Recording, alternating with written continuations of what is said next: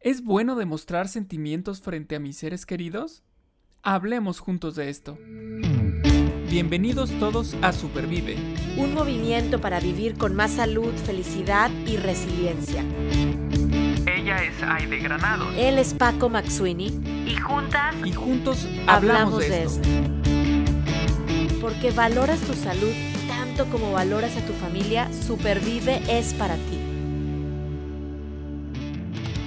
Es bueno demostrar sentimientos frente a mis seres queridos. Uf, este tema nos va a dar mucha tela de donde cortar, mucha plática y para ello tenemos una gran invitada.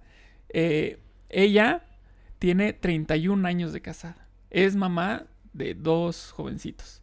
Es la segunda hija de una familia de cuatro hermanos. Son tres mujeres y un hombre. Estudió ciencias de la comunicación con una especialidad en comunicación organizacional y se certificó como coach ontológica. Y actualmente se dedica, además de estar con su familia, eh, a dar consultorías en desarrollo organizacional, cursos de capacitación y procesos de coaching. También le gusta mucho el mar, lo ama y cada vez que tiene oportunidad se lanza por allá a la playa y bueno, también le gusta cocinar y escribir.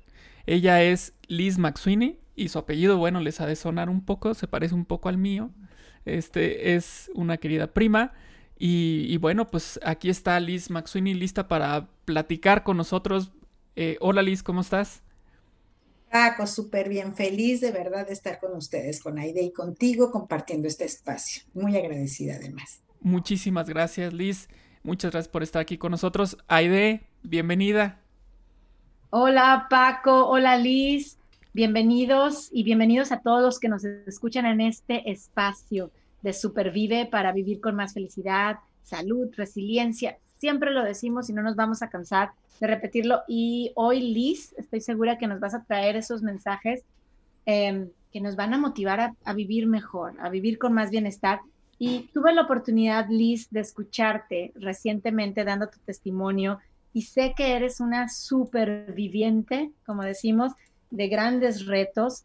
Eh, y quiero que, nuestros seguidores, nuestros amigos de Supervive, te escuchen también. Me, gustaría invitarte, Lisa, a comenzar em, escuchando acerca de los retos que tuviste en tu salud física y emocional y sobre todo eh, con tu bienestar. Así es que somos todos oídos, Liz.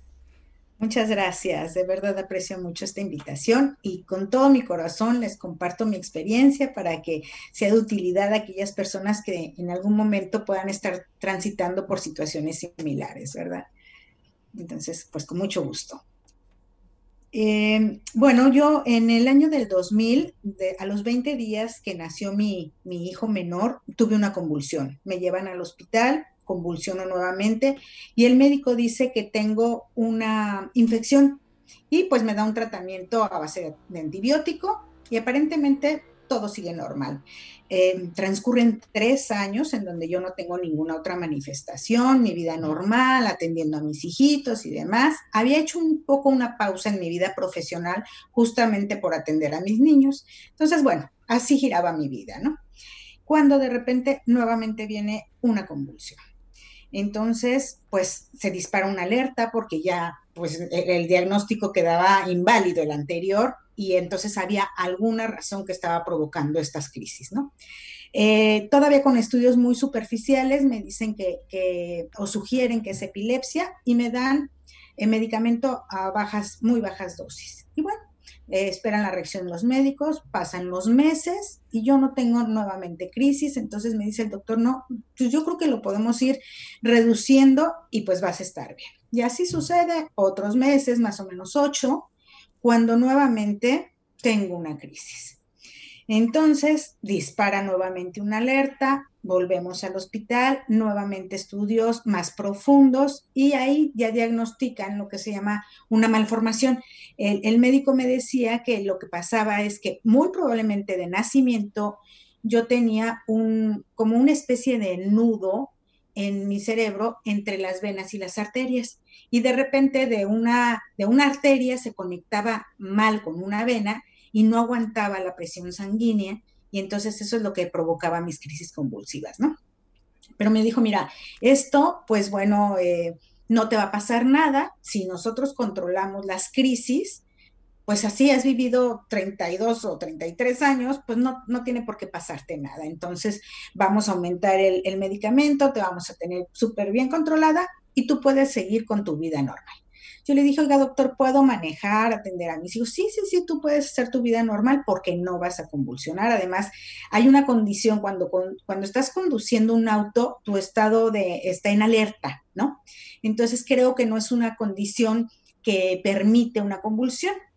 Pues estaba yo protegida con medicamento, con mi estado de alerta no natural, y pues desafortunadamente viene una nueva convulsión cuando voy manejando en una subida, en un auto estándar, con mis chiquitos atrás, eh, pierdo el control por completo del auto y se iba como hacia la presa. Afortunadamente una persona que iba atrás de, de mí, que yo hoy digo que es un ángel, es una chica, que también trae una bebé en la parte de atrás, ella supuso que quien venía conduciendo mi auto había sufrido un infarto o una situación así, entonces pues decidió eh, ponerse atrás de mí para, para evitar que yo me fuera hacia la presa, ¿no?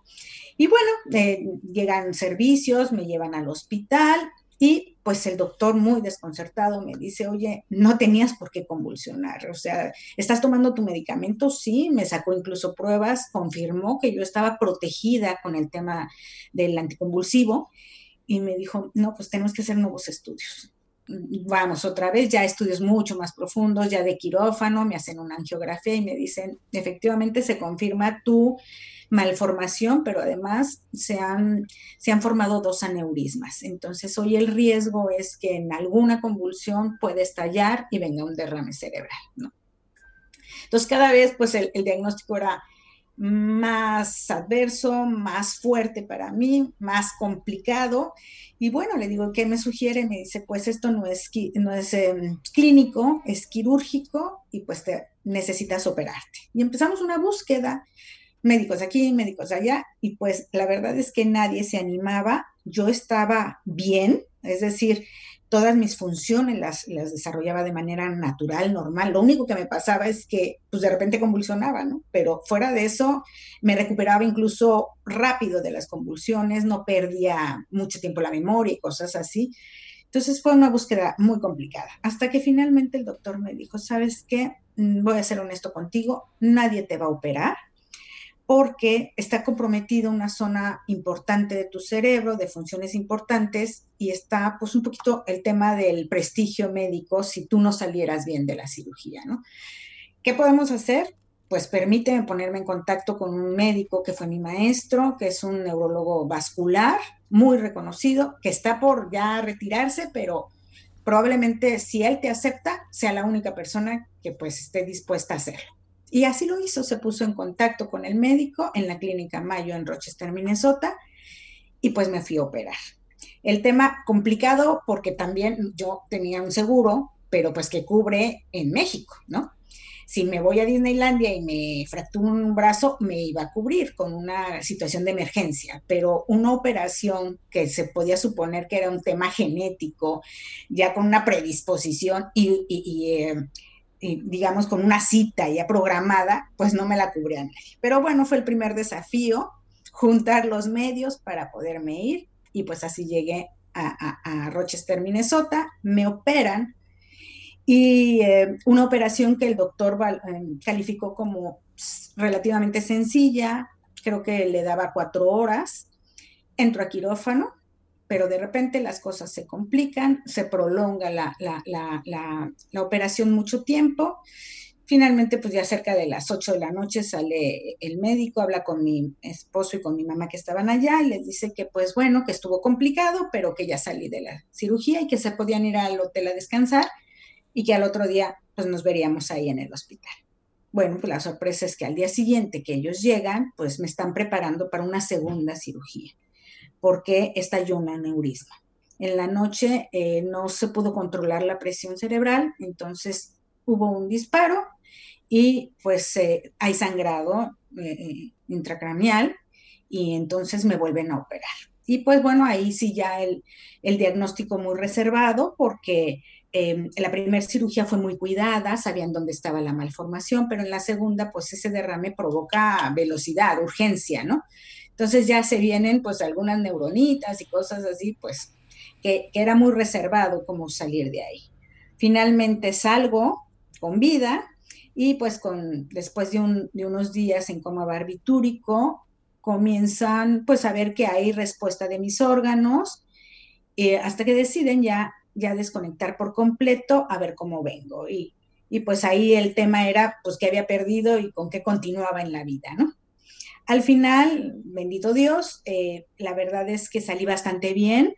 Sí lenta en muchas cosas, todavía pues sin control de esfínteres, con una vista muy limitada, no tenía vista periférica, eh, problemas incluso de audición, yo sentía como un eco eh, y cositas, pero al final de cuentas pues respiraba de manera autónoma, eh, podía mover más o menos mis extremidades, tenía mucha, mucha confusión y quería señalar a un lado y señalaba a otro, me ponían varios ejercicios, tenía que poner unas figuras sobre unos moldes y me equivocaba y yo veía que me equivocaba, pero al final lo hacía. Y creo que era parte pues del empezar a, a coordinar nuevamente. O sea, los doctores lo veían como normal, aunque a mí me angustiaba mucho, ¿no? Pero bueno, finalmente era, íbamos avanzando poco a poco. Y finalmente, pues un buen día me dicen, ¿qué crees? Pues ya, aquí ya no hay nada que hacer, te vas a regresar a tu país, te vas a ir a México y pues vas a continuar con algunos ejercicios y te vas a poner en manos del médico, eh, neurólogo que tienes allá y él te va a seguir dando las instrucciones. Bueno, me vine feliz y pues ya saben, todo, todo amor y felicidad. Entonces, esa es mi historia en cuanto a los hechos sucedidos con, con esta malformación que se presentó en mi vida. No, bueno, qué, qué, qué qué historia y, verte, porque te estoy viendo ahorita, gracias a la tecnología, ¿verdad? Eh, sonreír, verte fuerte, verte em, crecida con, esta situación que pasaste, es un regalo, Liz, ¿verdad? Gracias por compartirlo. Gracias, sí, sí, sí lo es. Sí, ahorita eh, aplica muy bien el long, long story short, ¿no? este, esta, esta gran historia, porque es una gran historia, hay muchos detalles que, me queda claro que no incluyes por el tiempo, ¿no? Pero resumiendo una gran historia, lo acabas de hacer y, lo acabas de hacer muy bien. Eh, es, una historia que, seguramente nos deja algo súper positivo eh, a todos los que te escuchamos. Em, hay, un, hay un autor, Daniel eh, Goldman, que dice, eh, sentir emociones, todas las emociones, es lo que hace eh, a nuestra vida rica. Se refería a las emociones agradables, pero también a las desagradables. ¿Cómo piensas tú que las emociones desagradables construyeron también el bienestar que tienes el día de hoy? Uy, qué pregunta. Bueno, mira, yo, yo estoy segura que transite por todas, de verdad. Eh, porque no me estacioné nada más en el miedo, también tuve grandes alegrías. La verdad es que cuando me diagnosticaron, bueno, pues primero mucho miedo a morirme, la verdad.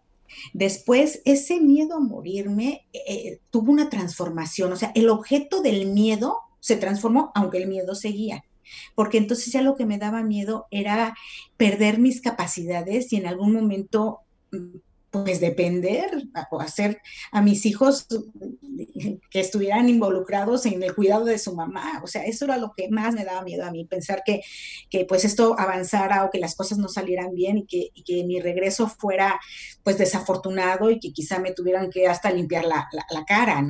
Eso me angustiaba de sobremanera. Eh, eh, esa fue la parte del miedo, pero al mismo tiempo ese miedo me impulsó a tomar la decisión porque sí dije, bueno, si mi única solución es irme, pues tengo que encontrar la manera de hacerlo. Entonces, bueno, empezaron rifas, kermeses, toda mi familia, Paco, todos los que tú conoces, todos, todos, todos nos hicieron favor de ayudarnos. Entonces, evidentemente, eso fueron motivos de mucha alegría para mí, me dio mucha felicidad ver que, que cuento con el cariño, con el apoyo de mucha gente, gente que ni siquiera yo sabía que, que me tenía ese aprecio, pues me lo demostró de verdad de muchas maneras. Entonces, mm, pues tristeza también, porque desde el principio de las, de las convulsiones, pues tuve que suspender la lactancia de mi bebé y sentí que fue muy abrupta, muy de repente, pues ya no le puedes dar de, comer, ¿no? Como venía yo con la intención de, continuar con él. Eh, tristeza, pues porque los dejé en una, etapa muy, muy vulnerable. Creo que todas son vulnerables, pero uno tenía cuatro añitos, el otro tenía nueve. Entonces uno necesitaba una cosa, el otro otra, pero yo sentía que necesitaban a su mamá, ¿no? Entonces me daba mucha tristeza eh, dejarlos, me daba mucha tristeza también provocar tanta preocupación en mi familia. Entonces, pues como que me disparaba de aquí para allá. Pero hoy, pasando el tiempo, sí digo, sí, sí, efectivamente, las emociones en el momento que las estás viviendo, pues no te encantan, ¿no? Hay unas que no te encantan, pero, pero pasa el tiempo y dices, fue mi motor. O sea, al final de cuentas, fue el motor que me hizo ver dónde no quería estar y qué tenía que hacer para no quedarme estacionada en esa emoción. Esa, esa parte creo que es muy valiosa y, y, que al final de cuentas es lo que nos deja pues continuar con la vida, ¿no? Claro. Fíjate que te, te escucho, Liz, y estoy pensando en cómo estas emociones, bueno, todas las emociones tienen una función de supervivencia. Al final si nosotros lo queremos así, si tenemos la voluntad de hacerlo, pero sentir el miedo, la tristeza, el enojo, el asco, digo, bueno, ¿qué voy a hacer con eso? Y, y, nos das un ejemplo, decir, de ahí saqué el valor o saqué la interesa, eh, pues para lo que seguía, ¿no? Em, y eso es bien importante que lo entendamos. Entonces, no, no queramos tapar el sol con un dedo o, eliminar, sino reconocer también esas emociones desagradables y, tomarlas para hacer algo a nuestro favor. Para, a veces digo, ¿por qué me salí a correr cuando estaba muy cansada? Pues porque sé que el ejercicio me da, me da miedo enfermarme, ¿no? Entonces sé que el ejercicio me mantiene sana o me mantiene fuerte, entonces órale, va, no importa que, fue, fue eso, ya después lo disfruto, pero entender que todas las emociones tienen una función que nos pueden ayudar a supervivir. Y me llama la atención también cómo estás hablando en los ejemplos, desde que fuiste a la clínica Mayo, desde que empezó, desde las rifas de, quienes te han rodeado, de la familia, ¿no? y, quisiera que nos compartieras em, tu experiencia desde el punto de vista de que a veces compartir nuestras emociones con nuestros seres más queridos sobre todo estas emociones desagradables, es bien difícil porque, em, bueno, como superviviente de cáncer, yo recuerdo que si expresaba una, un miedo a morirme, por ejemplo, pues los seres más queridos, mis hermanos me decían, cállate, no digas eso. Este, no, no, no, casi me lavaban la boca con jabón, ¿verdad? Pero lo necesitaba decir. Entonces, creo que es desde el amor que nuestros seres queridos a veces no quieren escuchar que estás sintiendo terror, miedo, tristeza, pero ¿qué nos puedes decir? ¿Cómo podemos entonces comunicar efectivamente incluso esas emociones tan desagradables que estamos mm, pasando, que estamos viviendo? Mm, sí, mira, coincido completamente contigo. Hay un tema entre lo que estás sintiendo y también esa represión a poderlo expresar. En mi caso, hubo dos momentos muy marcados para mí donde tuve esa necesidad de expresarme y por alguna razón, pues no se dio la oportunidad, ¿no? Uno fue cuando me diagnostican y antes de la operación, que ya les digo, estaba entre miedo, aunque sí he de confesar que yo llegué bien a la operación. Mi mamá, una mujer de mucha fe, me acompañó muchísimo y me dio mucha fortaleza y la verdad sí tenía miedo, pero no un miedo que, que, que yo me hubiera podido imaginar que iba a estar contando miedo, ¿no? Y la verdad es que llegué bastante bien a la, a la operación. Sin embargo, en el previo, cuando yo le quería decir algo a alguien, no me dejaban expresarme. Coincido con, esta experiencia tuya, ¿no? Mis hermanas, mi, papá, bueno, no es que vas a estar bien. Incluso yo soy muy organizada y, de verdad, como parte de mi vida, empecé a organizar también mis papeles, confirmar que las cosas estaban en orden. Y los demás lo interpretaban como que yo me estaba rindiendo y que a lo mejor me iba a morir, entonces estaba organizando, pero esa es mi naturaleza de cualquier forma. Bueno, una amiga no me permitió que le regresara un libro. Me prestó un libro. Cuando yo lo terminé, que ya se acercaba el tiempo de irme, le dije, oye, tengo tu libro y te lo quiero regresar. No te creas que me victimicé ni le dije, porque si no regreso, no. Yo pero ella lo interpretó así como que yo quería irme sin pendientes y que si me, y que una vez liberada de pendientes, a lo mejor ya me dejaba ir, ¿no? O sea, me estaba rindiendo. Entonces me empecé a dar cuenta como que esta parte era muy complicada. Pero bueno, esa es la primera etapa. En la segunda etapa, pues regreso a México feliz. ¿Y cuál va siendo mi sorpresa? Que el doctor dice, ah, pues qué bien que estás bien, bienvenida, pero ¿qué crees? Necesitas todavía dos años de, acercamiento, de estar siempre cuidada, sin manejar, eh, con medicamento. Bueno, ahí sí me vino, o sea, yo no sé qué me imaginé en el hospital, que yo llegando a México, pues ya me iba a poder ir al centro a comer y hacer mi... Y no, la verdad es que la situación había sido muy compleja. Y entonces ahí, de, de estar muy contenta porque ya estaba en México, se me cayó la, pues aquello que yo había construido, esa fantasía de que ya todo estaba perfecto, iba muy bien, pero, pero pues todavía tenía que estar limitada a ciertas cosas. Entonces me sentí muy incómoda, muy triste, y cuando yo le quería decir a alguien, oye, es que fíjate, ¿cómo vas? Voy bien, pero siento como tristeza, como nostalgia, como... No, no, no, no, pero tú te tienes que sentir bien, eres bendecida, mira, pasaste quién sabe cuántas horas en quirófano, eh, conseguimos todo, porque he de decirles que la cuenta se fue con la segunda cirugía una cosa impagable. Eh, nos venimos mi esposo y yo, pues firmando él pagarés y cosas de esas, y de repente nos hablan del hospital y nos dicen, ¿sabe qué? Este, pues estuvo tan raro que usted camine, hable y demás, que hay un centro de investigación que va a comprarse el caso. Así es que si quiere, pues lo vendemos y se olvida de la deuda. Entonces, fui bendecida con muchísimas cosas. Y entonces eso menos permitía que yo, con tantos milagros a mi alrededor, pues cómo iba a salir con el tema de que estaba triste o nostálgica o una, una es más, era una, era una emoción que hasta hoy no la puedo describir porque no estoy segura ni siquiera en qué categoría cae, ¿no? Era una sensación muy extraña. Pero, pero para los ojos de los demás, pues yo no podía estar más que agradecida. Y efectivamente lo estaba, y lo estoy y lo voy a seguir estando hasta el último día de, mi vida, pero ese agradecimiento no quería decir que no sintiera algo adverso, algo complicado. Y lo peor cayó cuando no solamente los demás no me dejaban expresarme, sino cuando yo, solita, cada vez que me sorprendía, decía, no, no, no, es que está siendo mal agradecida. ¿Cómo es posible que después de todo, pues hoy te puedas reconocer como triste, preocupada o angustiada? Entonces es una parte que creo complicada en, todo este proceso. Claro, claro. Eh, esto eh, de como autocensurarse a veces, eh, creo, creo yo que pues no, no tiene, no tiene cosas positivas para nosotros, ¿no? yo entiendo, ahorita estaba pensando, es que bueno, es, es una onda de me, yo busco respeto de parte de las personas que me aman, ¿no? De que respeten este derecho que tengo a expresar sentimientos, emociones que no son del todo placenteras, pero que existen y están ahí, ¿no? Eh, pero también entonces luego llega, llegó a mi mente el pensar, bueno, también yo tengo que respetar los pensamientos y emociones de la otra persona, ¿no? Y entonces, eh, con esto que tú decías ahorita, que, que este, te decían, por ejemplo, es que hay que ser agradecida y mira todo lo que tuviste. Pues entramos nosotros en esta cuestión de que, ok, debo entender que lo que me están diciendo, como bien lo dijeron hace rato, me lo están diciendo desde el amor. O sea, ellos quieren ayudarnos, quieren hacernos sentir bien y no conocen otra manera de hacerlo más que echándote porras porque pues evidentemente es algo desconocido para todos, ¿no?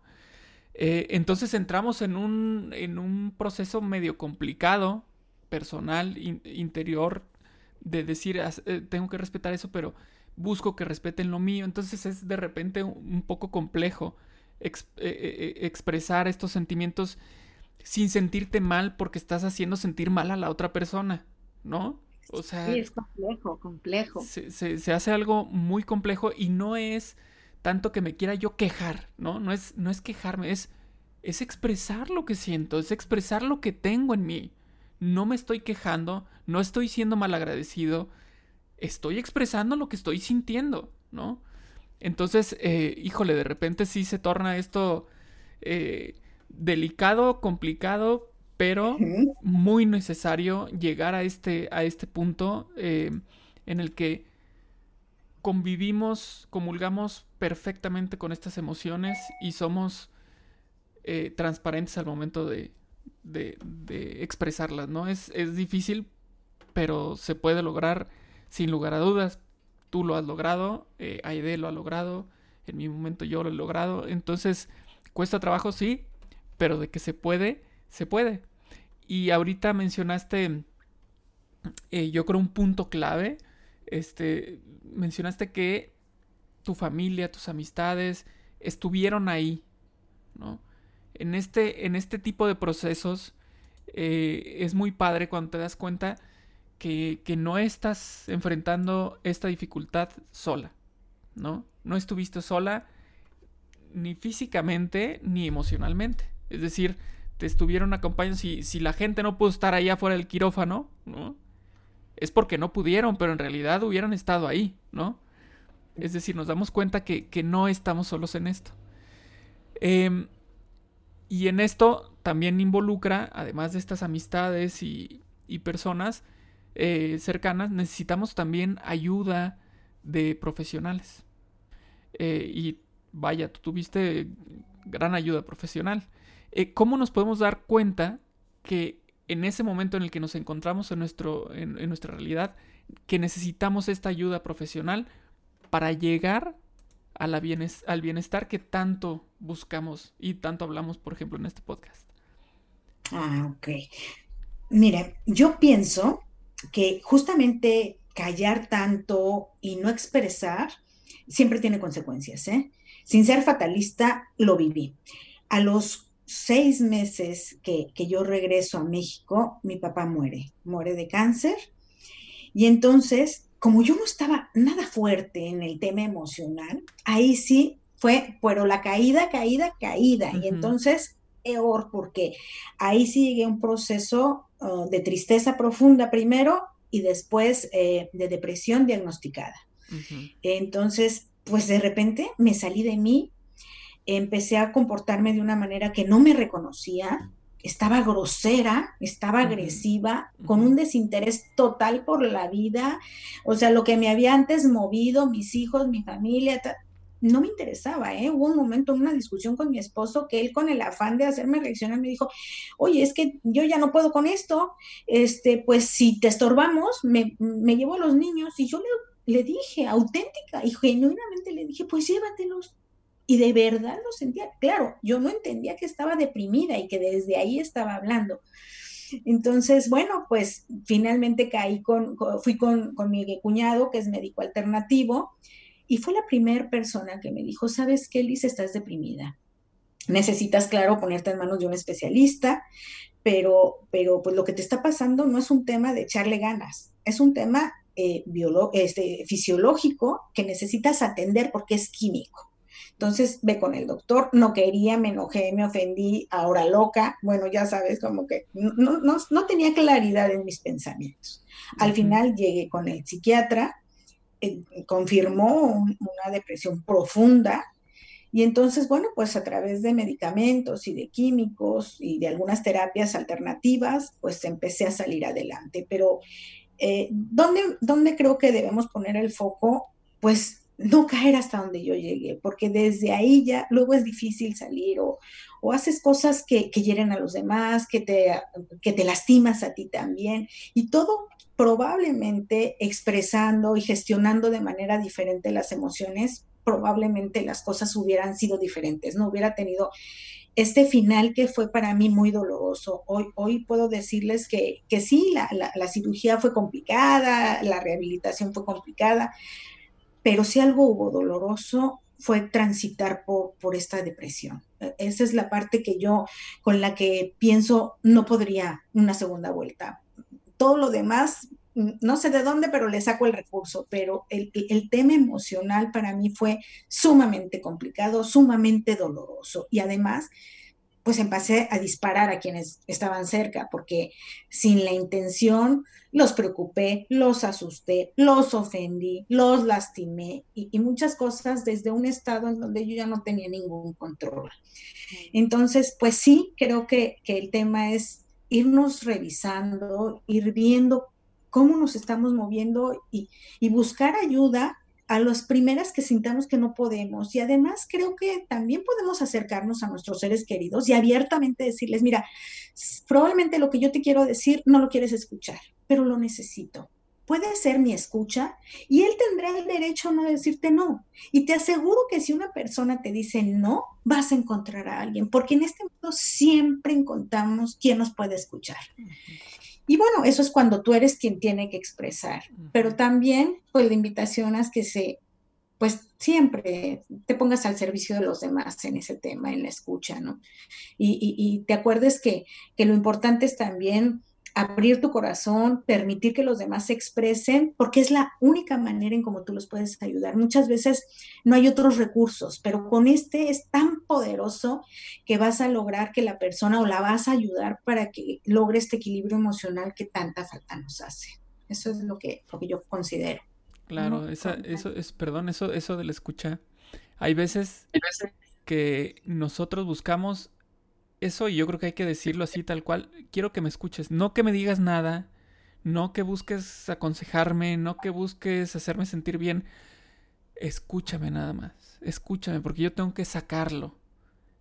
¿No? Entonces es, es, es interesante esta parte cuando, cuando nos llegamos a conocer de tan profundamente que podemos identificar cuándo queremos ser escuchados, cuándo queremos ser mimados, por ejemplo, cuándo queremos ser este, em, cuando queremos recibir eh, algún comentario, alguna retroalimentación, ¿no? Eh, el conocernos a ese nivel de profundidad es muy padre y es, es, muy saludable para nosotros para poder pedir las cosas como se debe, ¿no? Porque a veces no, no sabemos cómo pedirlas, llegamos, platicamos y ya nos van a echar todo, nuestro, todo ese discurso y resulta yo no estaba buscando eso. Yo quería nada más, nada más quería que me escucharan, entonces bueno, pues, pidámoslo así, tal cual, necesito que me escuches. No espero comentarios, no espero este que me digas algo, escúchame, ¿no? Me, trae, gracias Paco, me trae a la mente una pregunta que a mí muy frecuente me hacen gente cercana que tienen otros amigos y familiares recién diagnosticados con cáncer. Y, digo, siempre me preguntan, o hay idea, a veces que quieren platicar con alguien que ha pasado por ahí, pero una de las preguntas más comunes es, ¿qué le digo? ¿Qué le di Ahora que lo vea o la vea, ¿qué le digo? Y, y, me acuerdo que me llevó a escribir un artículo que está por ahí en el blog de Roses Rojo, que justamente el título es ¿Qué decir y qué no ante un diagnóstico de cáncer? Porque la mayor parte de las veces, no estoy diciendo que el 100%, pero queremos ser escuchados, lo que decía Paco. No, le digas nada, yo le digo, no le digas nada, simplemente acompaña, estate ahí para lo que la persona quiera, necesite, acompaña. Entonces ese valor de acompañarnos tanto de, déjame, le voy a dar el sermón o lo que he estado yo preparando, es, es bien importante. Creo que cuando pasamos por retos de salud física, de salud emocional. Liz, nos estás compartiendo tú de estos dos, salud física, salud emocional. Esa compañía es bien, bien importante. Y, otra frase que me viene a la cabeza es que en Roses Rojo decimos que ojalá aprendamos en cabeza ajena. Sé que es difícil. Sé que a veces nos encanta que nos pase y ahora sí voy a aprender la lección. Pero sí les decimos, a ver, vamos a escucharte, Liz, vamos a escuchar a Paco, Vamos a escuchar la historia de Susana o de Laura de Angélica. Si no quiero estar ahí, ¿verdad? O si quiero estar y salir más rápido, ojalá pueda aprender en cabeza ajena y pedir ayuda cuando estoy en una situación física complicada, hacer, grabamos otros podcasts de discapacidad, ¿verdad? O también en la parte emocional, como una depresión crónica, es de valientes pedir ayuda y aceptarla. Sí, como no es de valientes. Claro, es un proceso de aceptación también personal, ¿no? O sea, acepto, admito que yo estoy teniendo este comportamiento y necesito ayuda. O sea, hay muchas veces en las que no puedo salir solo o sola. O sea, necesito que alguien me ayude, ¿no? Y el, y el tener este reconocimiento personal eh, nos va a llevar a solicitar la ayuda que necesitamos y seguro encontrarla.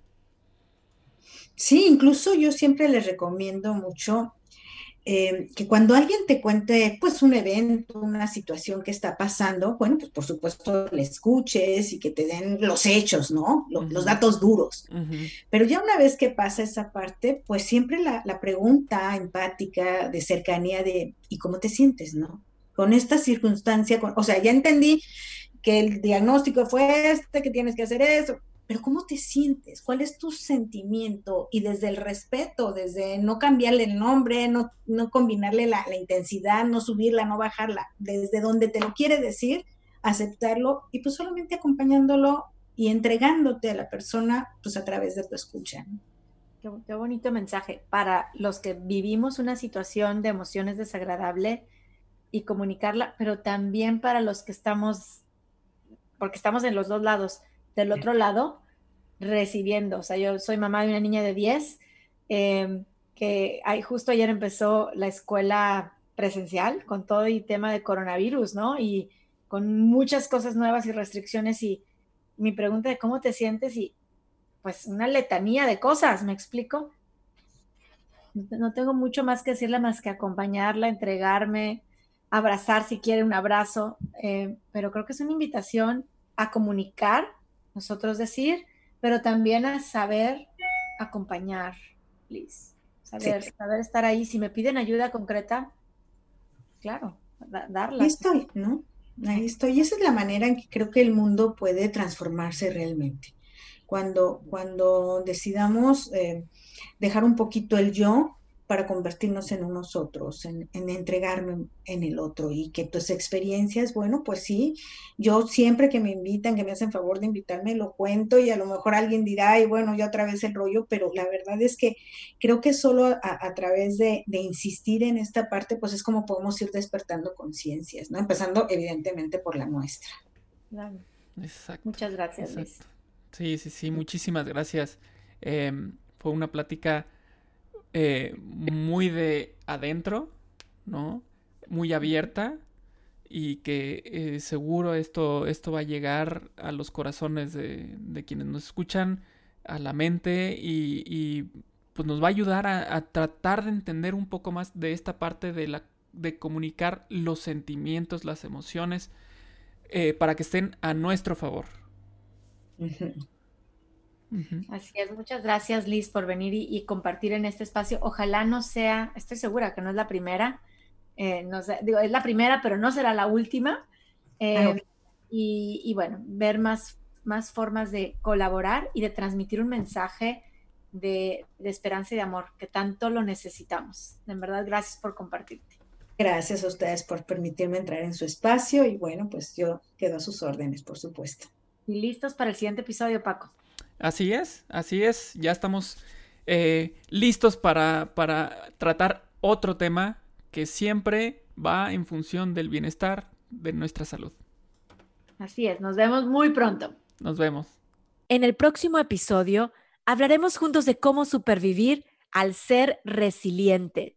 Supervive es posible gracias al apoyo de United Way Dallas. Escucha y comparte en Spotify, iTunes Podcast, Google Podcast, YouTube y en supervive.rosaesrojo.org.